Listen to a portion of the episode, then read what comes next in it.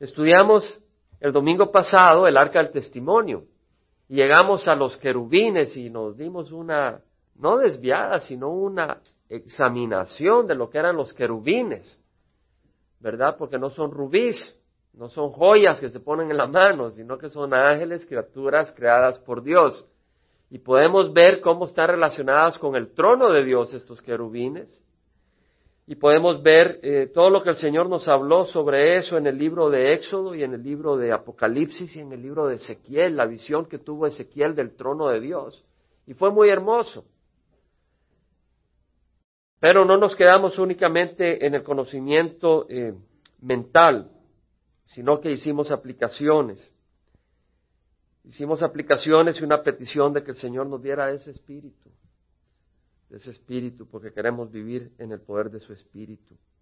Y con ese espíritu le pedimos al Señor que nos abra la mente a lo que vamos a estudiar ahora. Vamos a estudiar sobre el pan de la presencia, la mesa del pan de la presencia. En el versículo 23 del capítulo 25 dice, harás a sí mismo, estas son las instrucciones de Dios a Moisés. Moisés estaba en el monte Sinaí y el Señor le estaba dando las instrucciones de todos los instrumentos que se iban a usar en el tabernáculo o la tienda del encuentro o la tienda de la reunión. Se llama tienda del encuentro porque ahí se encontraba Moisés, ahí se encontraba el sumo sacerdote con el Señor. Al entrar al lugar santísimo, dentro de la tienda, dentro del tabernáculo, ahí el Señor le hablaba entre los querubines sobre el arca. Y esta arca no era un barco, sino que era como una caja Y adentro de esa caja, que era de madera de acacia revestida de oro, estaban los diez mandamientos, escritos por la, por la mano del Señor sobre las piedras que le dio a Moisés. Y estaba cubierta por el propiciatorio, y ese propiciatorio representaba que así como ese propiciatorio estaba sobre la, sobre la ley de Dios, nosotros necesitamos estar cubiertos con la sangre de Cristo, porque si somos juzgados por la ley, estamos destruidos. Y el Señor hablaba en medio de los querubines, en ese lugar. Dios está en todas partes, pero Dios tiene una manera de cómo se le puede acercar a Él. Y Él había establecido de que en el tabernáculo, a través del derramamiento de sangre, se purificaba y se entraba al lugar santísimo el sumo sacerdote y podía oír la instrucción del Señor. Moisés oía y recibía la instrucción del Señor. Y podía hacer intercesión por su pueblo. Ahora, hablando ya pues de la arca del testimonio, nos pasamos a, la mesa del pan de la presencia. Dice, harás asimismo una mesa de madera de acacia. La acacia era un árbol que crece en los lugares desérticos. Y es una madera dura, duradera. Dice, asimismo harás una mesa de madera de acacia. Hermanos, esa madera que está en un lugar desértico, halló puesto en el templo de Dios, en la presencia de Dios. Y tal vez tú dices, mi vida es desértica. No soy popular. Oí recientemente este fin de semana el caso de un muchacho que se suicidó porque creía que no era popular. ¿Verdad? Decía, no soy popular. No me quieren la gente, no le gusto a la gente. Pero saben, es que no importa que estés en un desierto. Si estás disponible, el Señor te va a usar. El Señor te quiere, el Señor te ama. Dice, harás asimismo una mesa de madera de acacia. Su longitud serán de dos codos, y no son codos de estos, hermanos. ¿Verdad? Estamos hablando que el codo es 45 centímetros. Dos codos eran 90 centímetros, algo así. ¿Verdad? Era la longitud. Su anchura era de un codo, 45 centímetros, y su altura de un codo y medio, es decir, 68 centímetros. La altura de la mesa del pan de la presencia era igual que la altura del de la, del arca del testimonio, solo que la mesa sí tenía patas. Y dice, la revestirás de oro puro y harás una moldura de oro a su alrededor y le harás también alrededor un borde de un palmo menor de ancho, un palmo es decir, la palma de la mano. Y harás una moldura de oro alrededor del borde. En otras palabras, la madera de la mesa estaba cubierta de oro y tenía un, un, ah, un borde. El borde es para que lo que se pusiera dentro de la mesa no se deslizara. Y le harás cuatro argollas de oro y pondrás argollas en las cuatro esquinas que están sobre sus cuatro patas. O sea que tiene patas, ¿verdad? Porque no es una caja, es una mesa. Y tiene cuatro argollas. ¿Para qué eran las argollas, hermanos? Para poder poner los palos con los que se podía llevar la mesa para no tocarla. Y esos palos eran de acacia revestidas de oro. Y dice, harás las varas de madera de acacia y las revestirás de oro y con ellas llevarán la mesa. Harás también sus fuentes, es decir, sus platos, sus vasijas, sus jarros y sus tazones con los cuales se harán las libaciones. La libación es la ofrenda líquida, la ofrenda de bebida que se hacía. De oro puro los harás. Habían platos, probablemente algunos de ellos eran para poner el pan de la presencia. Y pondrás sobre la mesa el pan de la presencia perpetuamente delante de mí. Literalmente el pan de la presencia es el pan del rostro. ¿A qué, se, ¿A qué se refiere? Ese pan está ante el rostro de Dios. Ese pan está en la presencia del Señor. El Señor estaba viendo, estaba observando, estaba en su presencia, estaba en la presencia del trono, en la presencia del Señor. Ahora vamos a hacer un poco más de, búsqueda. Vemos acá de que el pan de la presencia era, era, lo que estaba sobre esta mesa. Ahora, ¿cómo era hecho el pan de la presencia? En el libro de Levíticos tenemos más información. Levíticos capítulo 24, rápidamente hermanos, para que podamos abarcar. Capítulo 24, versículo 5, está dando el Señor las instrucciones del pan de la presencia y dice, tomarás flor de harina, de trigo, y con ella cocerás doce tortas. En cada torta harás, habrá dos décimas de efa. 24.5. ¿Sí? Lo hallamos, hermano. O sea que hará doce tortas de qué, hermanos? De harina sin levadura. Sin levadura. Y la, la EFA era, era, una medida de capacidad de 22 litros. Y cada torta era de dos EFAs. Dos décimas de EFA, es decir, 4.5 litros. Imagínense, cada torta eran 5 litros ahí de, harina que iba ahí, eran grandes. Y eran 12. Y las colocarás en dos hileras. Ahora, en 90 centímetros es imposible colocar dos hileras, uno a la par de la otra. O sea que hilera se refiere a columnas. Habían dos columnas, de seis y de seis. Estamos viendo, hermano. Hermano, ¿y por qué se preocupa por los detalles? Porque es la palabra de mi Dios. Y es más dulce que la miel a mi boca. Y dice que pondrás incienso puro para que sea porción memorial del pan una ofrenda encendida para el Señor. Es decir, a la par de las dos hileras, de las seis tortas cada hilera del pan, había un poquito de incienso a cada lado. Ese es el versículo 7. Una ofrenda encendida para el Señor. En otras palabras, ese incienso se quemaba como una ofrenda, como un aroma agradable al Señor. Ahora, el incienso representa, ¿qué hermanos? Las oraciones del pueblo de Dios. ¿verdad? Entonces tenemos el pan y tenemos el incienso. Y dice, será para Aarón, perdón, y dice, y en cada hilera pondrás incienso puro para que sea porción memorial del pan. Y luego dice, cada día de reposo continuamente se pondrán en orden delante del Señor. Es un pacto eterno para los hijos de Israel. En otras palabras, hermanos, no iban a poner doce panes y dejarlos ahí por, por cinco años, ¿no? Cada día de reposo, cada sábado, venían y ponían doce panes más. ¿Qué hacían con los que estaban ahí? Se los comía el sumo sacerdote y los sacerdotes. Ellos se los comían. Y a la vez aprovechaban y quemaban incienso. Estamos, hermanos. Y dice, será para Orono y para sus hijos y lo comerán en un lugar santo, porque lo tendrán como una cosa muy sagrada de las ofrendas encendidas por el Señor por derecho perpetuo. Los sacerdotes tenían derecho al pan de la presencia, comer el pan en la presencia de Dios. ¿Quién quiere comer en la presencia de Jesucristo? presencia del Señor. Ahora sabemos de que las cosas del tabernáculo son una sombra de las realidades eternas. Sabemos eso, lo hemos estudiado, lo hemos visto en el libro de Hebreos. Y quisiera que hiciéramos una meditación. Y me llamó mucho la atención porque el tema de hoy es el pan del cielo. Y ese es el tema que vemos en la iglesia presbiteriana que está a esta cuadra cuando veníamos viniendo. The bread of life. Yo no creo que son accidentes. Solo el Espíritu hace esas cosas. Solo el Espíritu se mueve de darnos un tema conjunto y común porque Él se está moviendo. Y tenemos que tener más los corazones sensibles y un corazón de fe, no un corazón incrédulo.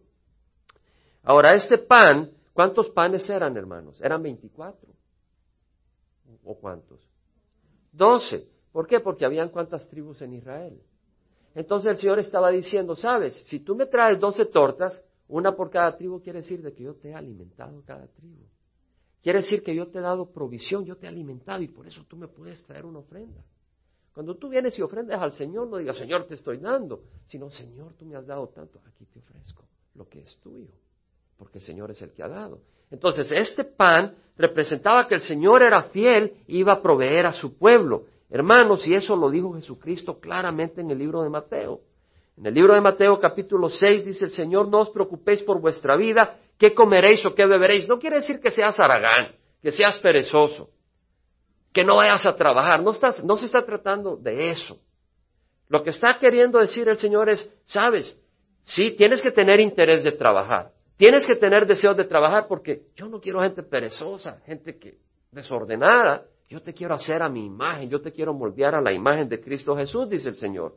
Mateo 6, si tienen interés, versículo 25. No os preocupéis por vuestra vida, qué comeréis o qué beberéis. Sí, ten diligencia para trabajar. Pero dice el Señor, no estés ansioso diciendo, ¿qué voy a comer? ¿Cómo voy a comer? ¿Cómo le voy a hacer? Porque ni por vuestro cuerpo, ¿qué vestiréis? ¿No es la vida más que el alimento y el cuerpo más que la ropa? Mirad las aves del cielo, que ni siembran. ¿Verdad que los pajaritos no andan sembrando, verdad? ¿Cuándo fue la última vez que vieron a los pajaritos sembrando? Ahí con su pala para poder sembrar. Nosotros tenemos a Amos, Famous Amos, y pues no siembra, mi mujer allá le lleva los granitos todos los días para que coma Amos. Las aves del cielo no siembran, ni ciegan, ni recogen en graneros, y sin embargo vuestro Padre Celestial las alimenta. ¿No sois vosotros de mucho más valor que ellas? Le está hablando a su pueblo, no le está hablando a los incrédulos. En el versículo 31 dice, no os preocupéis diciendo, ¿qué comeremos o qué beberemos o con qué nos vestiremos? porque los gentiles buscan ansiosamente todas estas cosas. Los gentiles están preocupados por estas cosas. Que vuestro Padre Celestial sabe que las necesitas, pero buscad primero su reino y su justicia y todas estas cosas os serán añadidas. ¿Qué es lo primero que dice el Señor que busquemos? El reino de Dios. Quiere decir que si tú dices, sabes, yo no tengo tiempo para estudiar la palabra del Señor, porque no tengo trabajo y tengo que hallar trabajo. O te estoy teniendo problema en este trabajo y voy a buscar otro trabajo.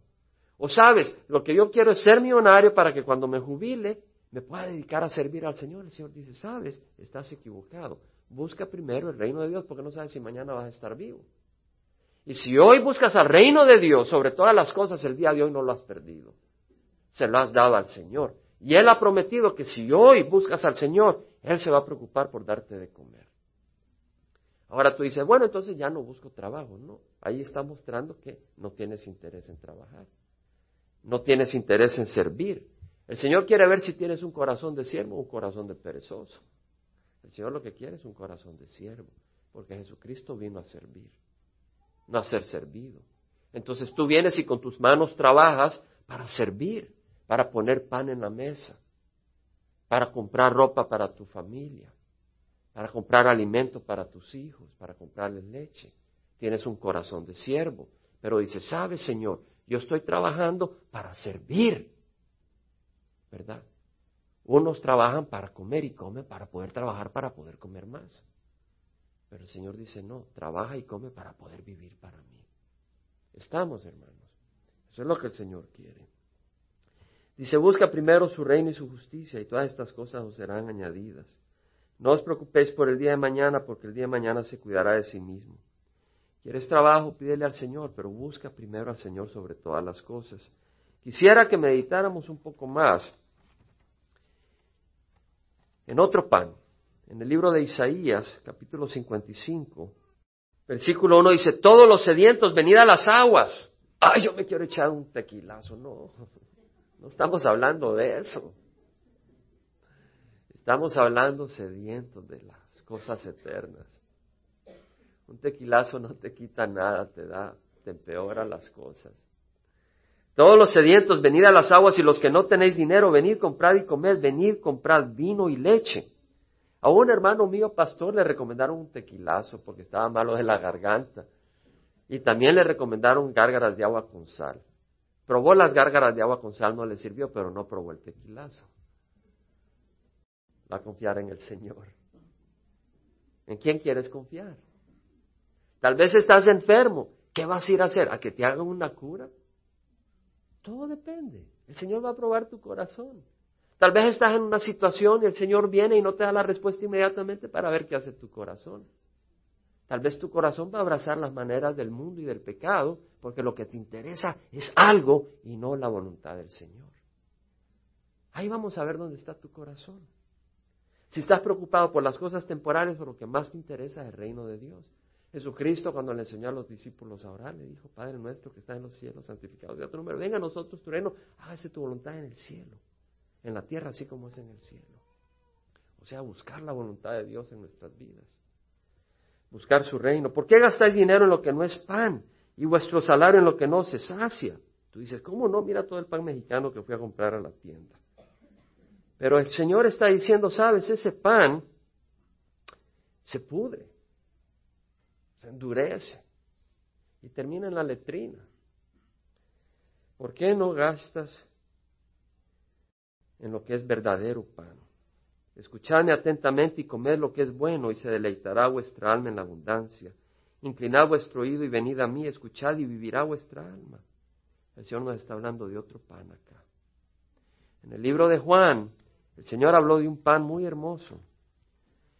Cuando se encontró con la mujer samaritana en el pozo de Jacob, tuvo una conversación Jesús con la mujer samaritana y le ofreció agua viva. Y en ese capítulo 4 de Juan leemos que mientras estaba platicando y la mujer, la mujer fue descubierta por el Señor porque le dijo, cierto, has tenido cinco esposos y con el que vives no es tu marido. Oh, creo que eres un profeta, le dice.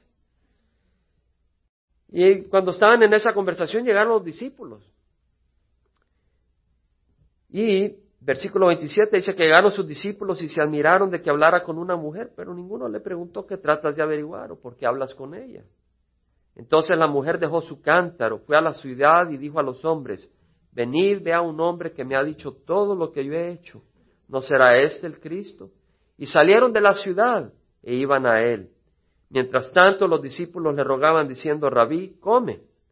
Pero él les dijo, yo tengo para comer una comida que vosotros no sabéis. Los discípulos entonces se decían entre sí, ¿le habrá traído a alguien de comer? Jesús les dijo, mi comida es hacer la voluntad del que me envió y llevar a cabo su obra. No perdamos este, este versículo. Mi comida es hacer la voluntad del que me envió y llevar a cabo su obra. Ahora, la comida es algo, nosotros tenemos una urgencia biológica por comer. ¿Verdad? Algunos desde que amanecen lo primero que quieren ver es la comida amanecen con un apetito y apártate si, si te tienes que apartar porque si no has comido hay que apartarse. ¿Verdad? Y tú dices, bueno, yo no soy así, espera que dejes de comer dos comidas a ver cómo te pones. Y si dejas de comer tres comidas, que se aparte todo el mundo. ¿Verdad? Pero el Señor dice, mi comida es hacer la voluntad. O sea, nosotros necesitamos comida, hay una urgencia, hay una necesidad biológica por comer. Y esa comida es lo que satisface nuestra necesidad biológica. De la misma manera, el Señor Jesucristo dice, sabes, yo tengo una necesidad. Yo amo a mi Padre, yo estoy identificado con el Padre. Yo quiero ver el reino de Dios, yo quiero que la gente salga de las garras de Satanás y entren al reino de Dios. Tengo un deseo tremendo. Entonces, ¿cuál es la comida de Él? Poder hacer la obra del Padre. ¿Entendemos por qué? Entendemos el paralelo. Entonces el Señor nos pregunta a nosotros, ¿cuál es tu comida? ¿Cuál es tu comida hoy en día?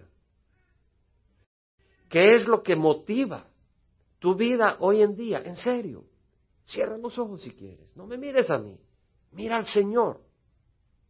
Puedes tener los ojos abiertos. Pero el punto es, pregúntate de corazón, ¿cuál es tu comida? ¿Por qué comida estás trabajando? ¿Por qué comida estás viviendo? El Señor Jesús había andado en el mar, había pasado la multiplicación de los panes, había acompañado a sus discípulos cuando el viento se levantó en el mar, se subió a la barca. Dice que al día siguiente la multitud que había quedado al otro lado del mar se dio cuenta de que ahí no había más que una barca y que Jesús no había entrado en ella con sus discípulos, sino que sus discípulos se habían ido solos.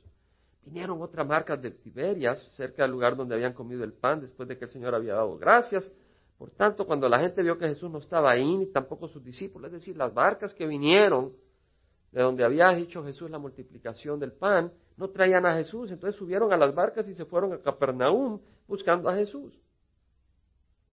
Jesús le respondió y dijo, bueno, lo hallaron, dice que cuando le hallaron al otro lado del mar le dijeron, Rabí, ¿cuándo llegaste acá? Jesús le respondió y le dijo, en verdad, en verdad os digo, me buscáis no porque hayáis visto señales, sino porque habéis comido de los panes y os habéis saciado. Fíjense lo que les dice el Señor. Me buscáis no por el poder espiritual, no porque son señales de que soy el Mesías y tengo poder para dar vida eterna. No está hablando de milagros en el sentido de un milagro para ver, sino una señal, es decir, esas señales testificaban que Jesús era el Mesías y tenía respuestas no solo para nuestra hambre material, sino para nuestra hambre espiritual, para nuestra condición espiritual.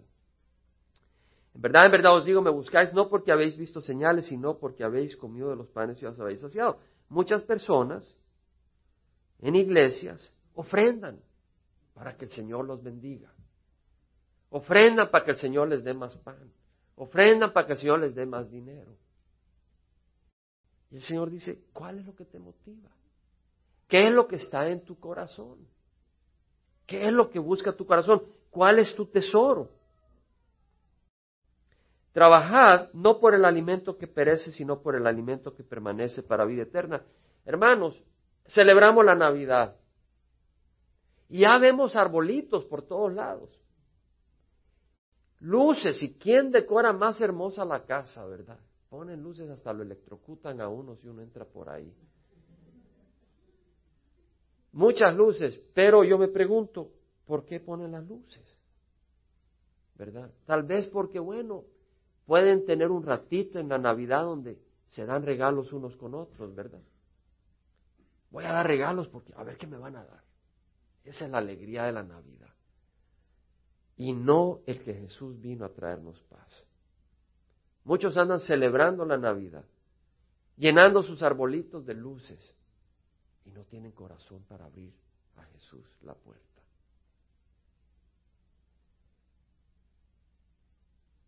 En esta Navidad, en esta temporada, hermanos, ¿cómo estamos pasando el tiempo? ¿Estamos preocupados más por los arbolitos o estamos realmente adorando al Señor? Cuidémonos. Está bien tener un arbolito de Navidad. En mi casa tenemos un arbolito, mira bonita las luces. Pero ¿dónde está nuestro corazón? Y vamos a celebrar el 24 y tal vez vamos a comer tamalitos, pero realmente, ¿qué es lo que nos da alegría? ¿Que vamos a comer tamalitos? ¿O que Jesús vino y es la respuesta a nuestra necesidad? ¿Cuál es la razón de la Navidad? A mí no me gusta ir de compras en la Navidad. La gente es violenta. Usted llega a un parqueo una vez, me siguieron, se bajaron y me siguieron. Porque me, fui a un parqueo y pues alguien como que estaba desde lejos volándole ojo, como decimos, y yo ni me había dado cuenta. Y cuando me bajé del carro este tipo se enfureció y me fue a seguir. Pero pues gracias a Dios no me pasó nada, aquí estoy. Pero feliz Navidad, le digo. La gente pierde la razón de la Navidad.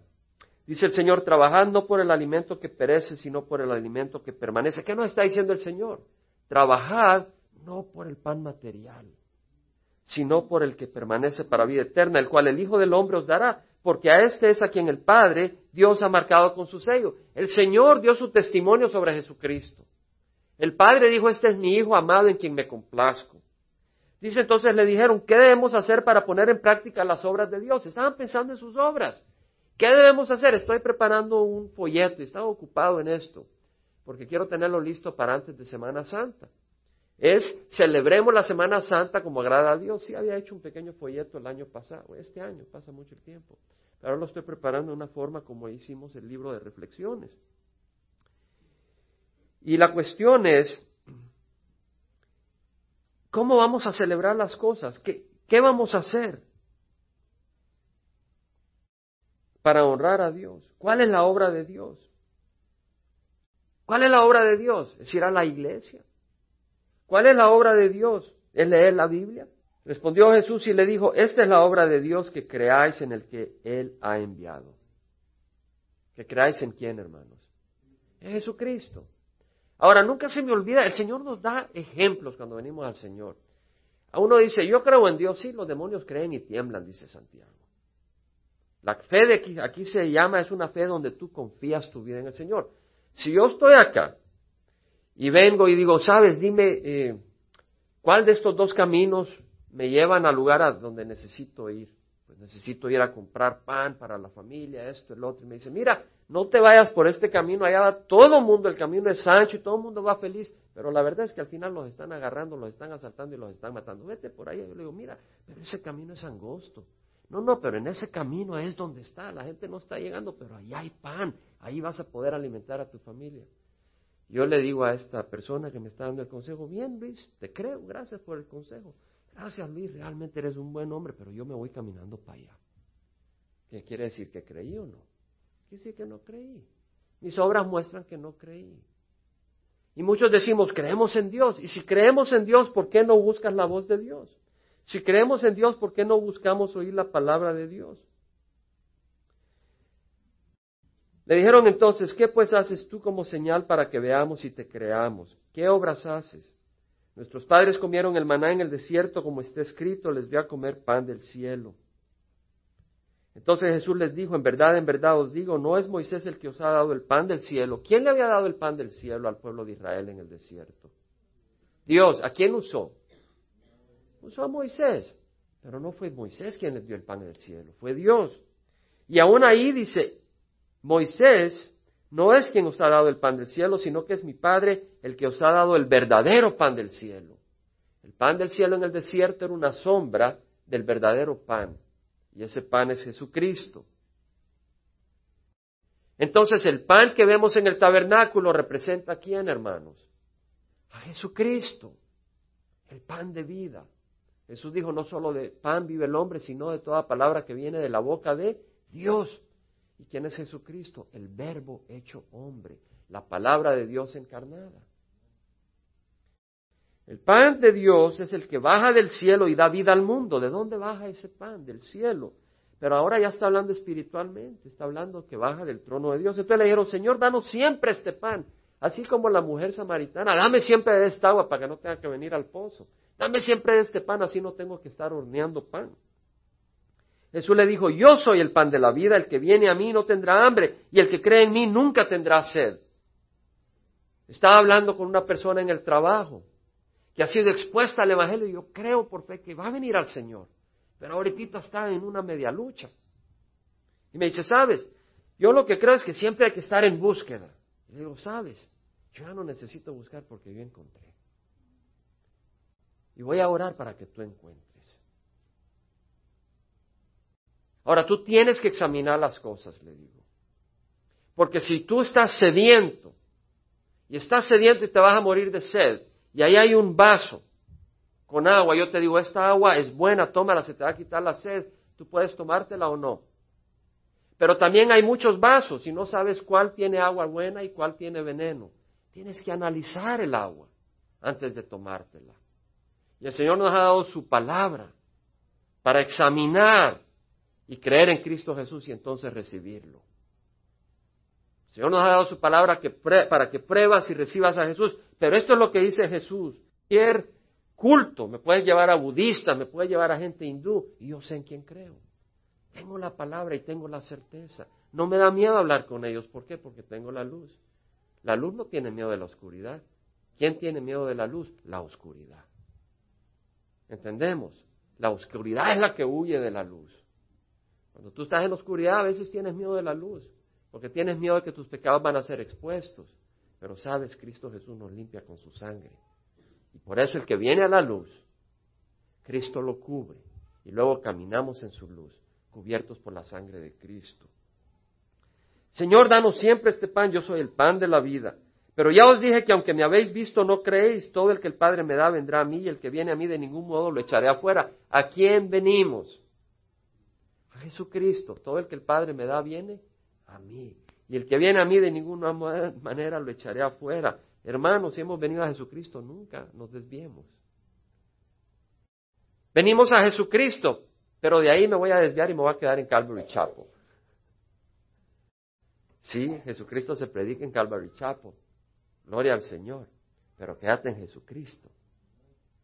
Estamos. Es importante, hermanos. Estamos en Jesucristo. En Jesucristo. Dice, ahora mira lo que dice, porque he descendido del cielo. Mira qué hermoso lo que dice el Señor. Imagínate alguien decir, yo bajé del cielo.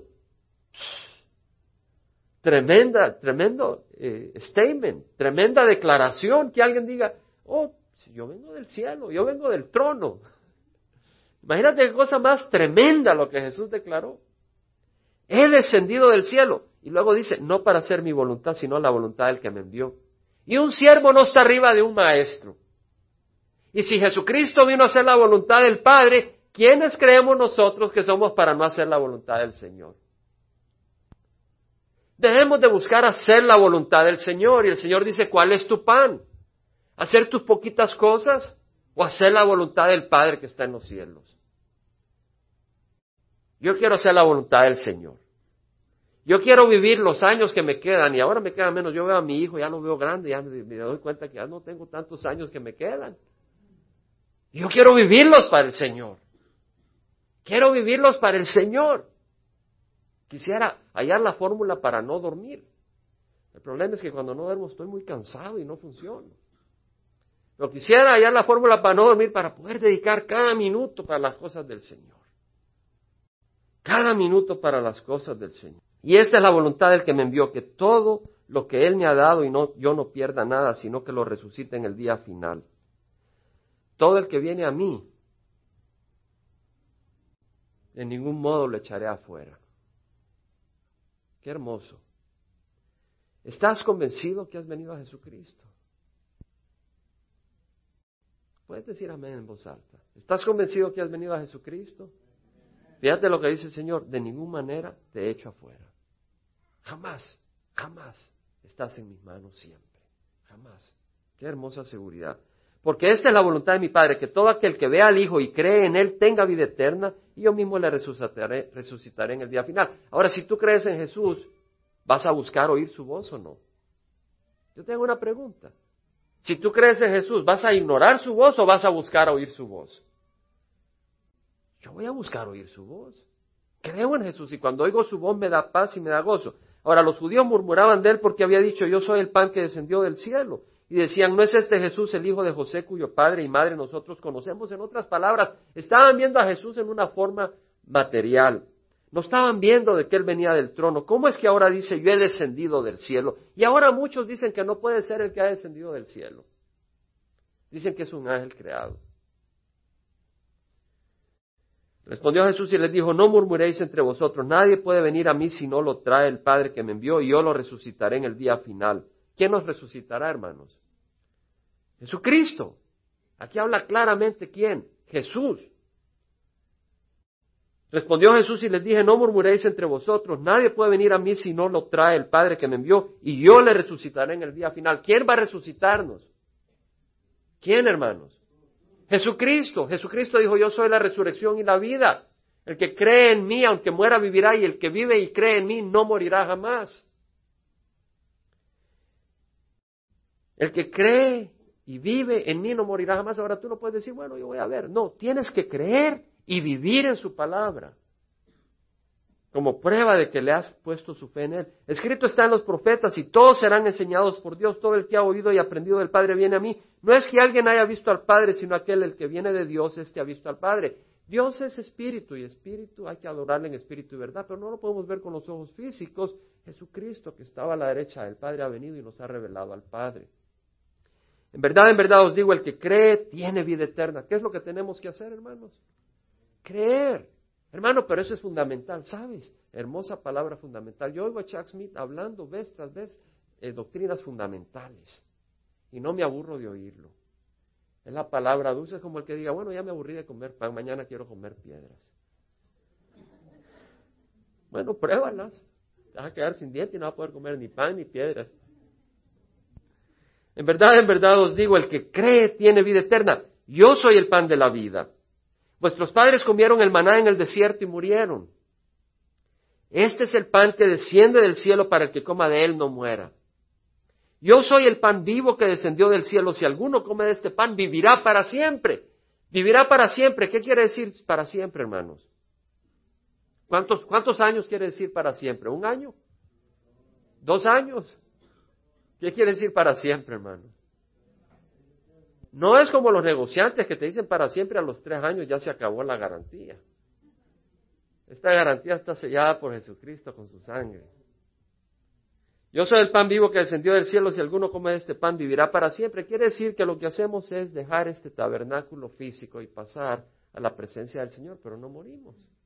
Dejamos este cuerpo y sus achaques y vamos a la presencia del Señor. Y el pan que yo también daré por la vida del mundo es mi carne.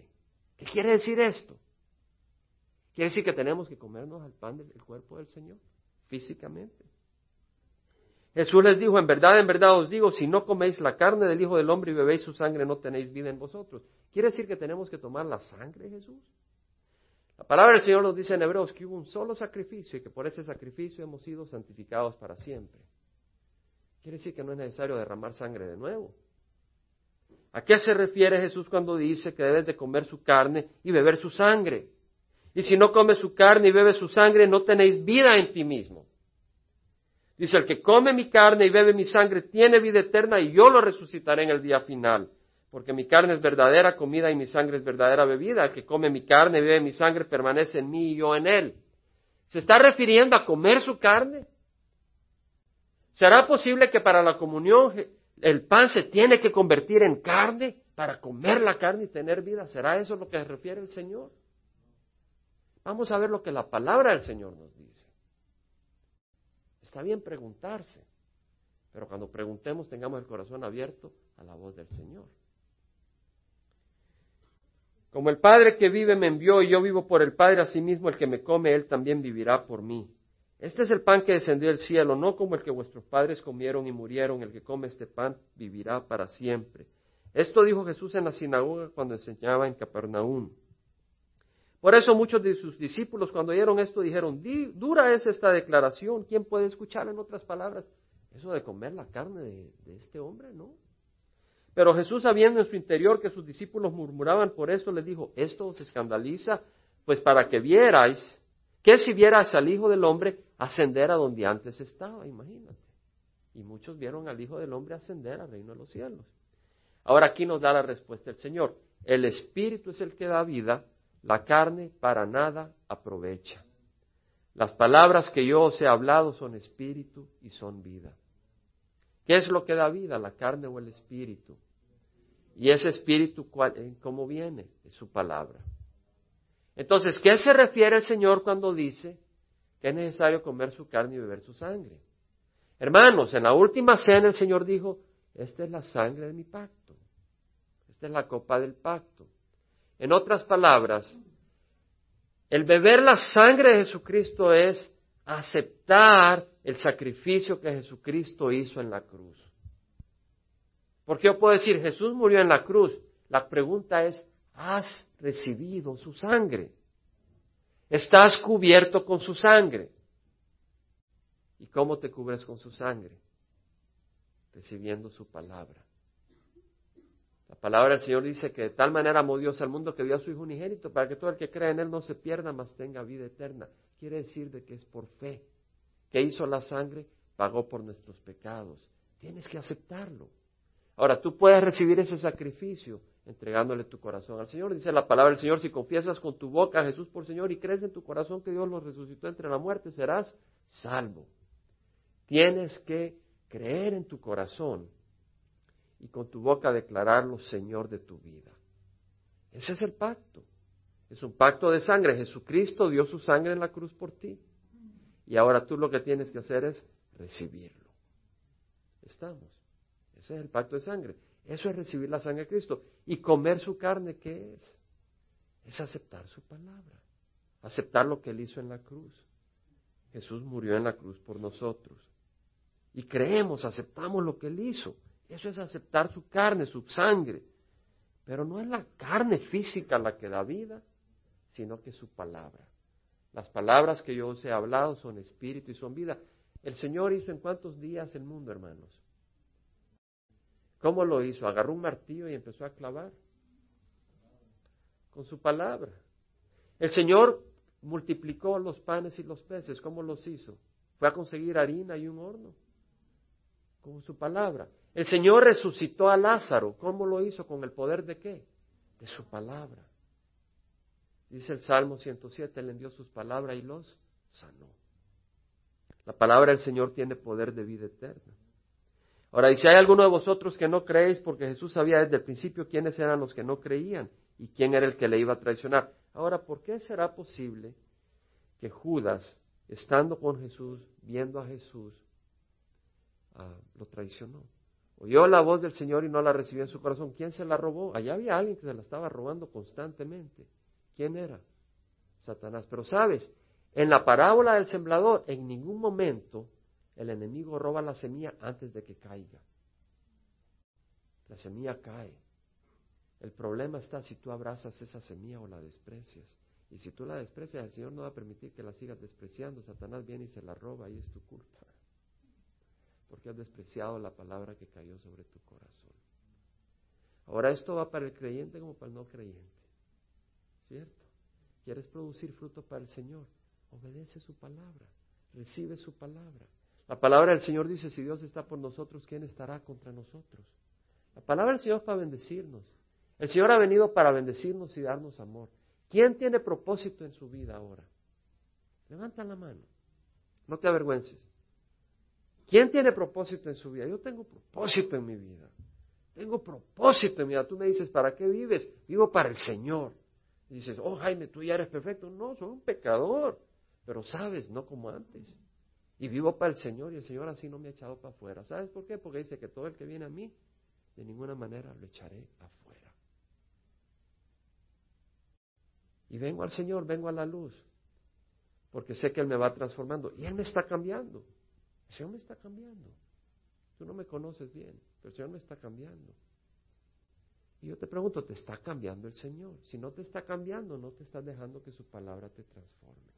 Cuando estaba en Georgia y estaba leyendo el libro de Deuteronomio, cómo estas palabras se penetraron en mi corazón. Deuteronomio 8.3, donde dice el Señor al pueblo de Israel a través de Moisés, Él te humilló. ¿Qué es ser humillado? ¿Insultado? No, hermanos. Humillado quiere decir hacerte ver en dónde estás, hacerte ver tu altura, o más bien dicho, tu pequeñez. Eso es lo que quiere decir ser humillado. En el mundo humillar es insultar, despreciar, abusar, pero no estamos hablando en ese sentido. Dios no busca despreciarnos si Él nos ha creado, Él mandó a su Hijo Jesucristo a morir en la cruz por amor a nosotros.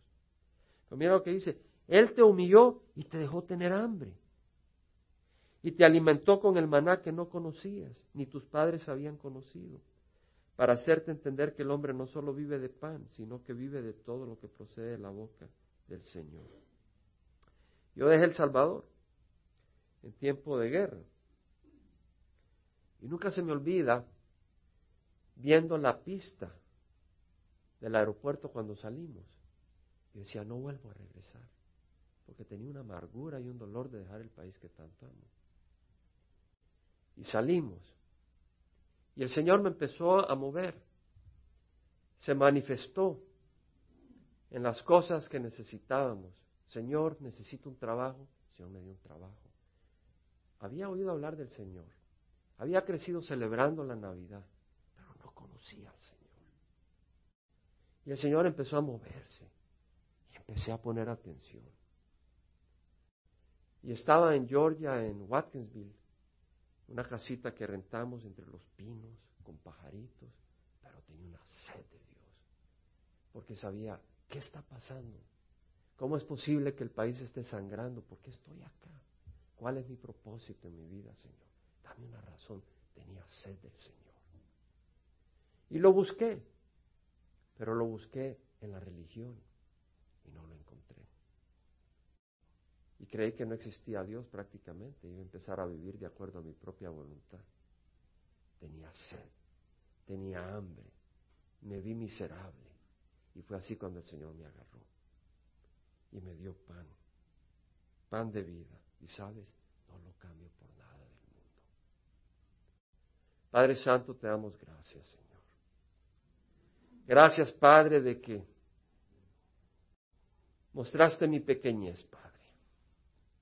Y clamé a ti y en ti hallé el reino de los cielos. En ti hallé el Rey de Reyes. En ti hallé seguridad y vida eterna.